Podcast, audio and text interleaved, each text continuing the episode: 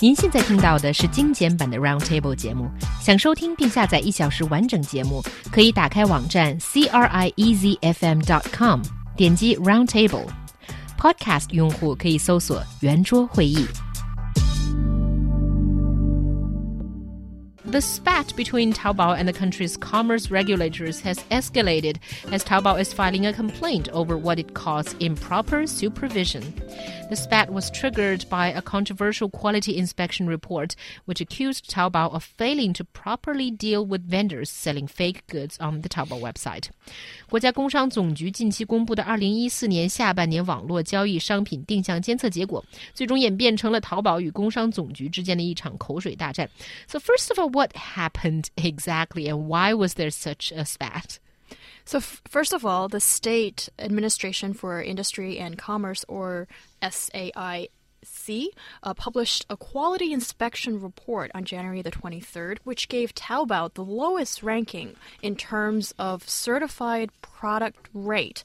And the report listed five problems in the company's shopping platform, which we'll talk in a little bit of detail later. But it seems that these aren't really the problems that only Taobao have, such as like low, uh, loose access requirements, lack inspection of commodity information, chaotic management of sales, and other things.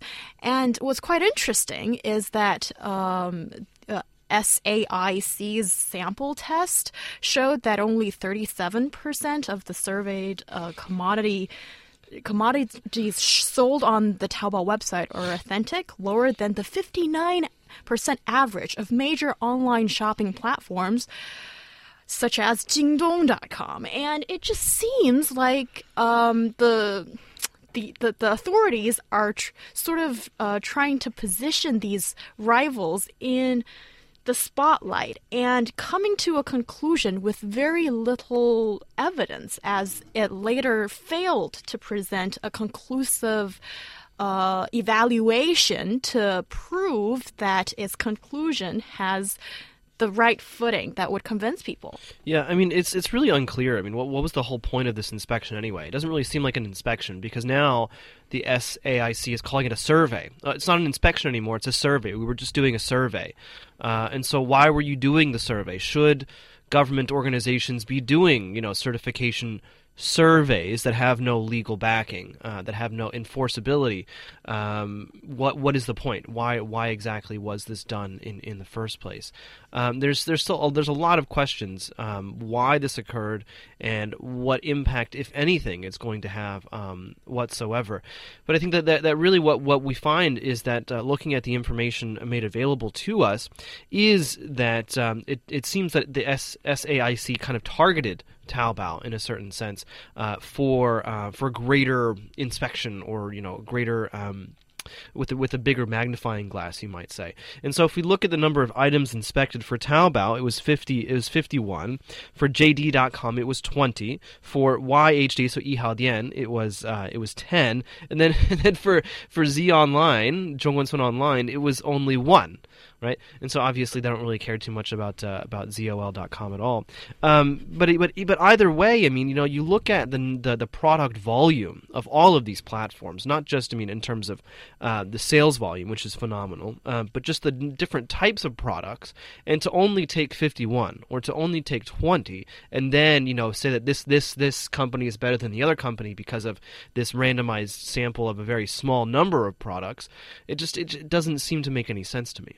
Yeah, that's the major question I have against the so-called inspection or later termed survey that the authorities has carried out. And of course, Taobao is not going to sit back and just let this happen, especially considering that now it's finished its IPO in the US.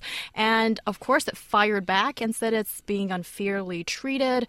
And I think Taobao's response has, has been quite interesting as well, because of course, it's making all these accusations against uh, this, so to speak, um, inspection, but it's only targeting the person person who has been carrying this out, which is Liu Hongliang, the bureau chief of uh, SAIC. And trying to make it, uh, well, sort of confine the damage range, I suppose, but making it sound a little bit personal in a way too. Yeah, because they do not want Yeah, to they don't wanna- antagonize the whole Yeah, the government department. Not Well, the government but, but, organ. but not just that. I mean, you know, even even the SAIC when they were doing the inspection and, and inside the report that they published, they they made it personal themselves, even Mm. calling you know saying that the CEO and executive officer shouldn't be so arrogant and narcissistic.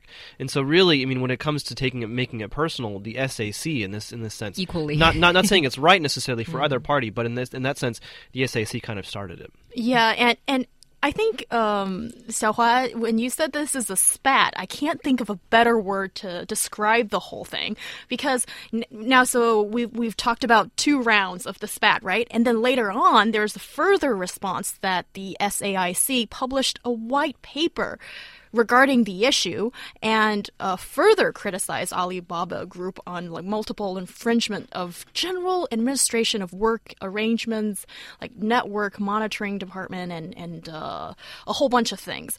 But it later d- took this white paper off its website very quickly. And I think its action just totally diminishes its credibility. And for a central government organ to come out with these sort of I don't want to call it an accusation, but you know, speculating the market and coming out with these big statements, shouldn't you have better evidence and backing of whatever you're trying to argue? And that I don't really see here. And also the not only the white paper, which is a little bit funny because the government department is publishing white paper targeting a single company. It makes no sense. it seems to make no sense. But but towards the uh, about the accusation that the, uh, the department makes, which is that Taobao sells fake stuff or uh, unqu- disqualified stuff, you know, some people were laughing that you know it is a fair judgment because we all know that there are plenty of fake stuff and not qualified stuff on Taobao, but then not only on Taobao. So Well, it's everywhere. yeah. Well, really, I mean, I think that there, there's there's a few different things going on here. I think uh, on on the one hand, um, the Chinese government is is under continual continuous pressure um, from outside, from uh, other governments, uh, from other uh, industry bodies, but in, in, in more and more uh, domestic pressure um, for from domestic companies to do something about IP infringement. Um, and online is the number one place to buy fake, to buy uh, knockoffs, to buy things that pass themselves off as as real. Um, and, and, and if you want to buy that type of stuff, well, going to Taobao in particular is usually the best place to do so. Um, and so, in that sense, you know, it, this kind of shows on the one hand, the central government they're very willing. Uh, they they in fact they are very zealous in terms of you know making showing everyone that they're serious about IP infringement. Uh, and but then Taobao is is the easiest target, and this this is a problem for Taobao because they also are very serious about IP infringement, or they want to seem like they are very serious about IP infringement. And so I think that, that that's really what's kind of going on here. Both sides are making these very, very bold statements because no one wants to actually, you know, take a real hard look at the mm-hmm. actual situation, which is everyone's doing it and it's very difficult to stop. Yeah, and I think we have finally addressed the uh, elephant in the room that it is a problem that is ubiquitous, that it's not just online, it's also offline. And I think it's because it's so prevalent offline in the first place that when you go online shopping, it's just easier and everything is reflected more, uh, more online, I suppose. That, um, yes, Taobao and all those other uh, website e-commerce platforms are great places to find anything you want, and that includes fake goods. Especially when you search online with uh, whatever product and add 同款, so the same. right. Same. Uh, Style same or- style or same product, you know that kind of thing. Yeah, of those thing. are called And then- knockoffs, though. They're not. They're not necessarily fake, right? It's, Yeah. it's different. It's it's it's a small difference, but but it's yeah, but important distinction. conceptually it is different. Yeah. But it's still kind of a similar kind of thing, but I suppose it's not stepping the law that much. Anyway, this news has sent Alibaba's share down by more than 4% in uh, New York, which is a lot of money, actually. which is a loss of 11 billion US dollars. Mm. But apparently, Ma Yun is still the richest guy in China because the second guy still has like a 20 billion yuan to catch up catch up to do. Anyway, uh, despite the stock price tumble, do you think it's a good idea that Taobao seems to have reversed its, you know, previously obedient attitude and try to fight back? Because usually when the go a government watchdog says you need to do this, what you do is to say sorry, we're gonna try to do this. But you know that's not what Taobao is doing. Is it going to bring it any good? Well, I think it's interesting too because I mean, looking at uh, this, this this white paper um, that was published by the SAIC it was actually. Um, um, compo- compiled during a closed door sympo- symposium between Alibaba and SAIC. And so one, ha- one has to wonder, I mean, if Alibaba, you know, she doth protest too much, mm. um, you know, because it seems that, that in fact the SAIC and Alibaba have uh, cooperated uh, many times before uh, on this type of issue.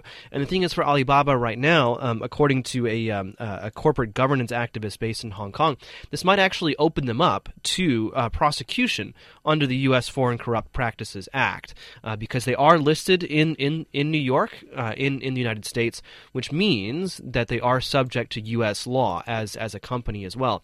And so that might be a possible reason that they're being so loud about this, saying, hey, you know, we we are not involved with the SCIC. We we do not have you know a quote unquote good relationship with them and and, and things um, like that. I think on the other hand, this does raise a lot of questions about um, government credibility, unfortunately, because I mean, really, I mean, and, all, and also the the SAIC response to all of this does not give me very much trust in them. I mean, if in fact their their inspection procedures are this brittle, if in fact the personalities running, um, you know, the the egos running the SAIC are so fragile, I mean, can we trust them to be, you know, trustworthy uh, regulators of of industry and commerce?